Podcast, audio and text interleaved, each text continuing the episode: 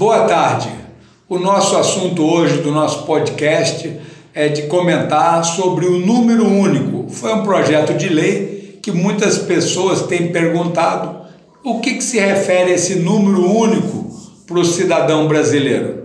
E eu estava explicando que o Brasil já tentou várias vezes fazer um cadastro único, colocar todos os dados num único local, de tudo sobre o cidadão brasileiro. Mas quando solicita os dados da Receita Federal, a própria Receita, informa que são dados reservados. Da mesma forma, quando se solicita os dados da Secretaria de Segurança Pública dos estados, das Forças Armadas, da Polícia Federal, esses dados todos são bastante sigilosos e guardados adequadamente. Então, qual foi a proposta do número único? O número único, inclusive, vai ser o indexador entre esses bancos de dados. Hoje, por uma atuação é, que eu já acompanho e trabalhei na mesma já há, há sete anos, as crianças já trazem na certidão de nascimento um número. Esse número é o CPF. E esse projeto de lei diz respeito exatamente disso. Hoje, quando uma pessoa vai tirar, tem a certidão de nascimento e vai tirar a carteira de identidade, não importa se em São Paulo ou num outro estado, ele vai receber o número da Secretaria de Segurança Pública. Mas o que, que acaba ocorrendo?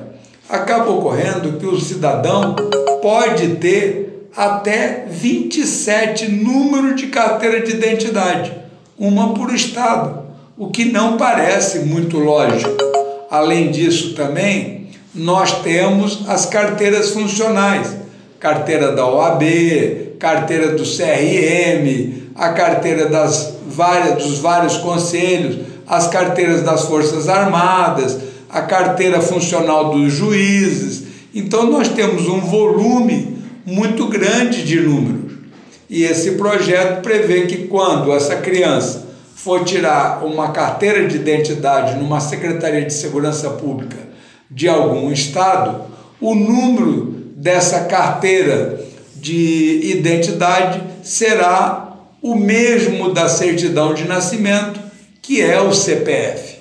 Da mesma forma, após o projeto, se uma pessoa não tem carteira de identidade em determinado estado, por exemplo, eu tenho carteira de identidade de São Paulo, mas uma vez morava no Rio de Janeiro, precisei é, de uma carteira de identidade e não dispunha naquele momento.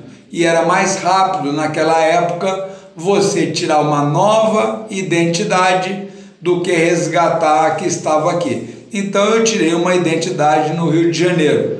Então eu tenho uma identidade no Rio e uma em São Paulo. Mas depois da lei, os números dessas duas identidades são diferentes. Depois da lei, se eu for, por exemplo, tirar uma carteira de identidade em Brasília, já que eu resido em Brasília, tenho domicílio residencial lá, esse número vai ser o meu CPF, o que vai facilitar. Então, nós começamos pela identidade, depois essa criança, quando for tirar título de eleitor aos 16 anos, o título será o mesmo número. Quando essa criança for realizar o alistamento militar ou tirar a carteira de habilitação para dirigir, o número da carteira vai ser exatamente o mesmo.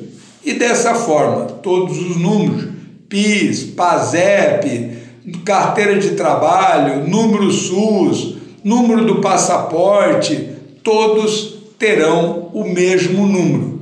E isso vai facilitar muito a todos os cidadãos nós vamos ter essas pessoas que guardar somente um número e esse será um indexador para os diversos bancos de dados que nós temos no país. Um outro detalhe importante desse número único é que com isso daí você faz uma indexação, vincula eles a outras atividades importantes. O número SUS, por exemplo, ele traz a carteira de vacinação online e também traz o prontuário online, um sinal de integração. Nós vamos facilitar muito para o cidadão esse aspecto que se refere ao número único. Um forte abraço e até o próximo podcast.